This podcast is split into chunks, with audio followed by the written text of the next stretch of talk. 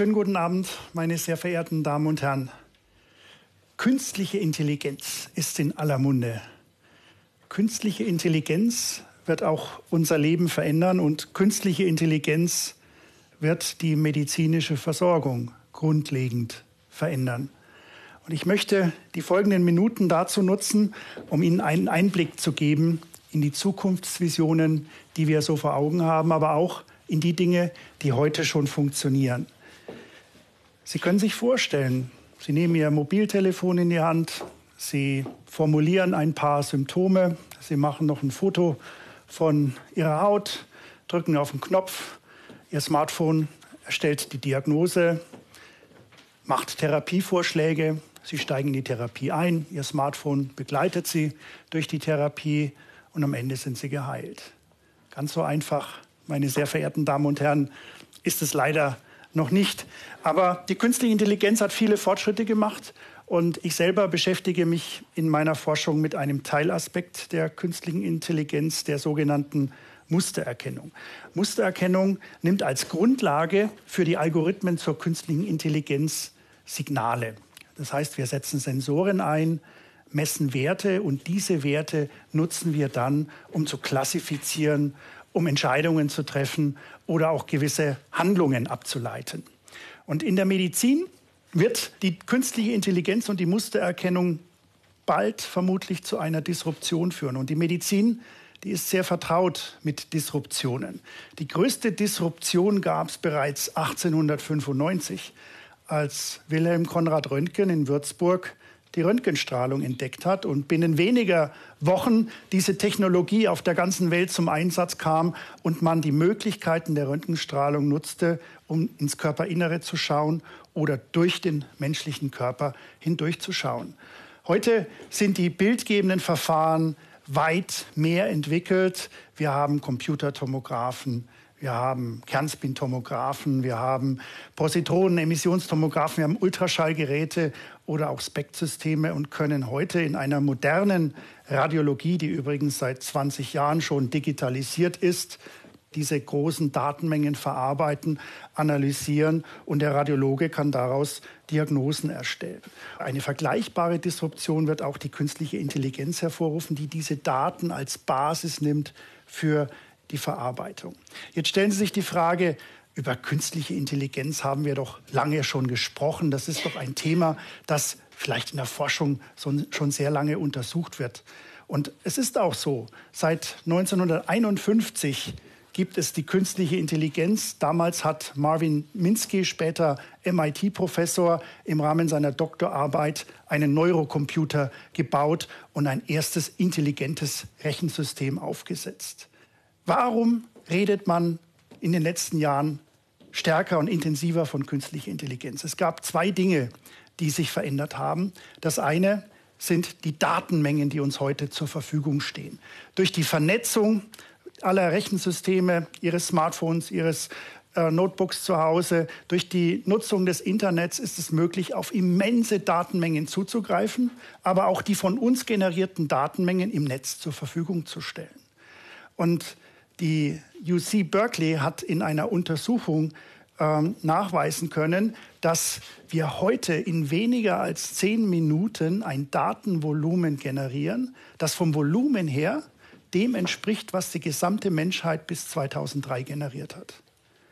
Das zeigt schon, welche Datenexplosion wir hier zu beobachten haben. Und in diesen Daten steckt viel, viel Information. Heute ist es überhaupt nicht möglich, diese ganzen Daten zu verarbeiten und äh, über Stichworte beispielsweise in diesen Datenpools zu suchen. Etwa ein Prozent dieser Daten sind annotiert und können solch einem Suchprozess unterzogen werden. Und Ähnliches gilt für die Kliniken auch, die heute Unmengen an Daten generieren und einen wunderbaren Schatz zur Verfügung stellen, den man für Methoden der künstlichen Intelligenz zur Diagnose, zum Generieren von medizinischem Wissen nutzen kann. Neben den Daten gab es noch eine zweite Entwicklung, die ganz entscheidend war, warum künstliche Intelligenz jetzt den Punkt erreicht hat, wo man es intensiv nutzen kann. Die Rechengeschwindigkeit hat sich immens verändert. 1965 hat Gordon Moore, einer der Gründer von Intel, die Firma ist Ihnen sicher bekannt, postuliert, dass sinngemäß alle 18 Monate die Rechenleistung von digitalen Rechensystemen sich verdoppeln wird. Und dieses exponentielle Wachstum hielt bis 2016 an. Und in den 2000ern kamen noch die parallelen Rechenarchitekturen hinzu, sodass wir heute hochperformante Computer zur Verfügung haben für die hochrechenintensiven Algorithmen der künstlichen Intelligenz. Die Spieleindustrie im Übrigen hat auch dazu beigetragen, denn das ist ein Riesenmarkt, der bedient werden muss, haben auch sehr rechenintensive Prozesse und das hat dazu geführt, dass die Hardwarepreise deutlich gesunken sind. Und die Kombination Rechenleistung und Daten führt dazu, dass wir Modelle heute einsetzen können, die zwar lange bekannt sind, aber bislang nicht hochperformant eingesetzt werden konnten, nämlich neuronale Netze. Neuronale Netze wurden in den 60er Jahren entwickelt. Wir haben ein sehr gutes theoretisches Grundverständnis, aber aufgrund der Daten und der Rechenleistung sind wir heute in der Lage, diese Netze an Datenmaterial zu trainieren und in hochdimensionalen Parameterräumen optimal zu berechnen, was vor 20 Jahren undenkbar war.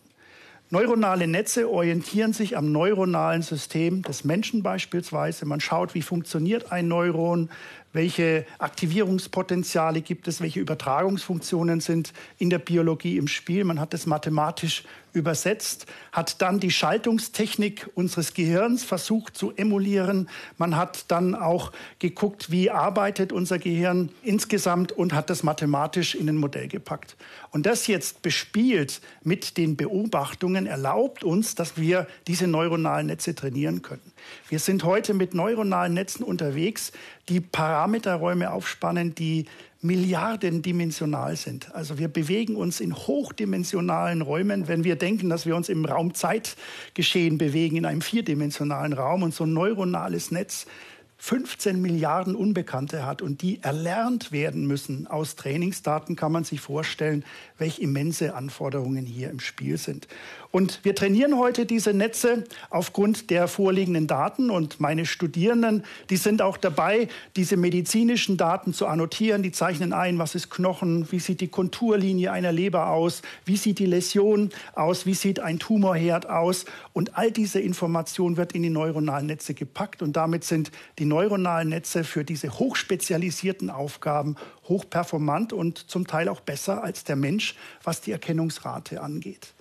Ein schwieriger Teil der Lernprozesse, der uns heute auch in der Wissenschaft noch beschäftigt, ist das sogenannte Lernen ohne Lehrer. Also man hat keine Studierenden, die einem etwas zeigen, sondern man hat nur Daten und muss aus den Daten Informationen generieren und lernen. Das können Sie sich so vorstellen, ich lege dem Computer einfach die Ziffern von 0 bis 9 vor und sage ihm nicht, dass das zehn Klassen sind und sage ihm nicht, was die 1 ausmacht und was die 9 ausmacht, sondern der Rechner muss von sich aus erkennen, dass es zehn unterschiedliche Kategorien sind und die auch unterschiedliches Auftreten im Signal haben. Das ist eine denkbar schwierige Aufgabe und da sind auch viele, viele offene Fragen noch im Raum. Gerade in der Gesundheitsversorgung spielt es eine wichtige Rolle, wenn Sie beispielsweise die Aufnahme der Netzhaut nehmen und Sie wollen in einem frühen Stadium erkennen, Entwickelt jemand einen Glaukom, einen grünen Star oder nicht, ja, dann ist die Frage, welche Merkmale sind denn im Bild relevant für diese Entscheidung? Und wenn wir dieses medizinische Wissen nicht haben, muss dieses medizinische Wissen von der künstlichen Intelligenz generiert werden. Und wie gesagt, in einigen Fällen gelingt es uns, solche Zusammenhänge zu erkennen. In anderen Fällen stehen wir da noch relativ am Anfang. Aber es gibt in der Medizin tolle Anwendungen. Gerade beim Sichten von radiologischen Datensätzen unterstützen wir die Radiologen. Wir zeichnen in Datensätzen mit 6.000, 7.000 Bildern die Bereiche ein, die in einer genaueren Analyse unterzogen werden sollen und können somit den Prozess der Diagnostik unterstützen. Wir können Therapieverläufe quantifizierbar machen. Um wie viel ist der Tumor nach einer äh, Chemotherapie geschrumpft und ähnliches. Also da haben wir heute schon sehr, sehr leistungsfähige Systeme zur Verfügung. Was kommt noch? Naja, ich habe vorhin ja schon erwähnt, die Mustererkennung beschäftigt sich mit Signalen, mit Sensordaten und neben den bildgebenden Systemen im Krankenhaus gibt es auch noch viele andere Möglichkeiten, Daten abzugreifen.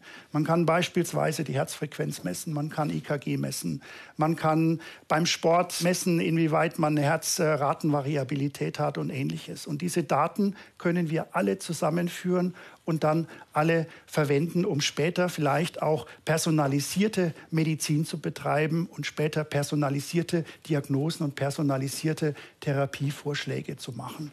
Und unsere Vision an der Friedrich-Alexander-Universität ist es, den Transfer vom Sportbereich, vom Jungen, der zum Fußball geht, vom Mädchen, äh, das Fußball spielt, bis hin zum älteren Menschen, der plötzlich eine Ganganomalie aufweist und die ersten Anzeichen einer Parkinson-Erkrankung zeigt. Vom Benchmarking im Sport zur Krankenanalyse, all diese Daten wollen wir sammeln und zusammenführen. Und unsere Vision gemeinsam mit unseren Industriepartnern besteht darin, dass wir mittelfristig dazu kommen, einen digitalen Zwilling von uns selbst im Rechner abzubilden. Das heißt, über unsere Lebensdauer hinweg werden alle Daten gesammelt.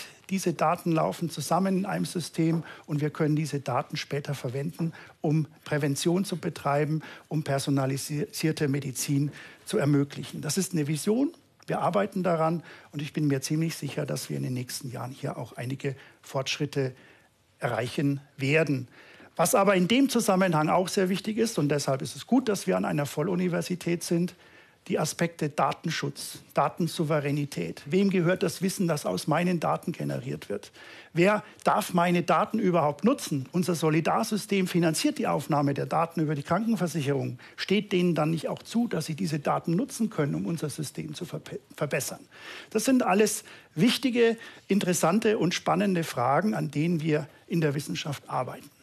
Und wenn ich darüber rede, dass die Rechner heutzutage die Daten alle sich holen, und analysieren und versuchen, Zusammenhänge zu errechnen, muss ich auch sagen, es ist durchaus immer geboten, hier mit Vorsicht die Ergebnisse zu analysieren.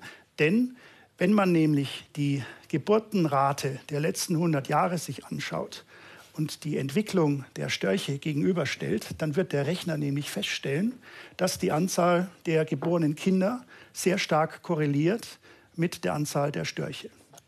Da gibt es gute Erklärungen dafür. Nach dem Zweiten Weltkrieg mehr Störche wieder und ähm, auch mehr Geburten. Aber das ist eine sogenannte Scheinkorrelation. Und äh, auf die muss man auch achten, dass man die Ergebnisse nicht einfach hernimmt und diesen blind vertraut, sondern dass man als Wissenschaftler auch sagt, der gesunde Menschenverstand ist schon auch noch ein bisschen entscheidend. Vielen Dank.